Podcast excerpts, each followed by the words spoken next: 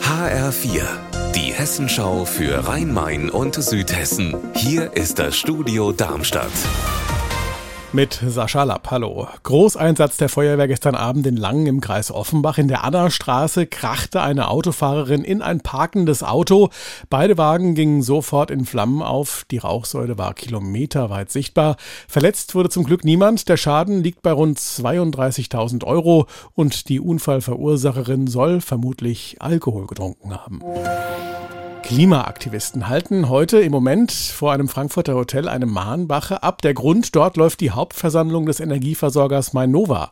Der Protest gilt unter anderem den Mainova-Plänen, ein Frankfurter Heizkraftwerk von Kohle auf Gas umzustellen, mit der Option, die Turbinen später mit Wasserstoff anzutreiben.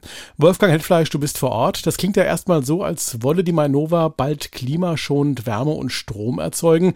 Warum trotzdem der Protest?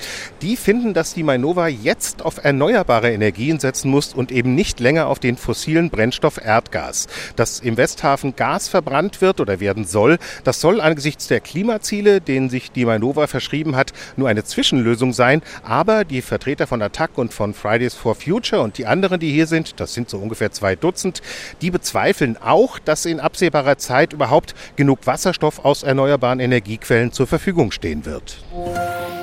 Besucherrekord beim Rheingau Musikfestival. Das geht ja am Samstag zu Ende. Doch jetzt ist schon klar, noch nie sind in einer Saison so viele Karten verkauft worden wie in diesem Jahr. Mehr als 130.000.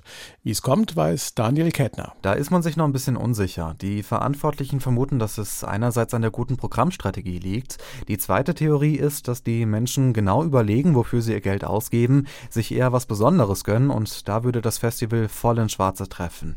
Was man auf jeden Fall nicht abstreiten kann, die Verantwortlichen sind mehr als glücklich. Über 130.000 verkaufte Karten, das hat es in 36 Jahren Festivalgeschichte noch nie gegeben. Nicht mal 10.000 Karten mehr und das Ding wäre ausverkauft gewesen. Unser Wetter in Rhein-Main und Südhessen. Noch ist es freundlich, am Nachmittag drohen vereinzelt auch kräftige Schauer und Regen, Gewitter sind auch dabei. Die Luft die erwärmt sich auf 20 Grad in Mülheim und 19 in Rödelheim. Ihr Wetter und alles, was bei Ihnen passiert, zuverlässig in der Hessenschau für Ihre Region und auf hessenschau.de.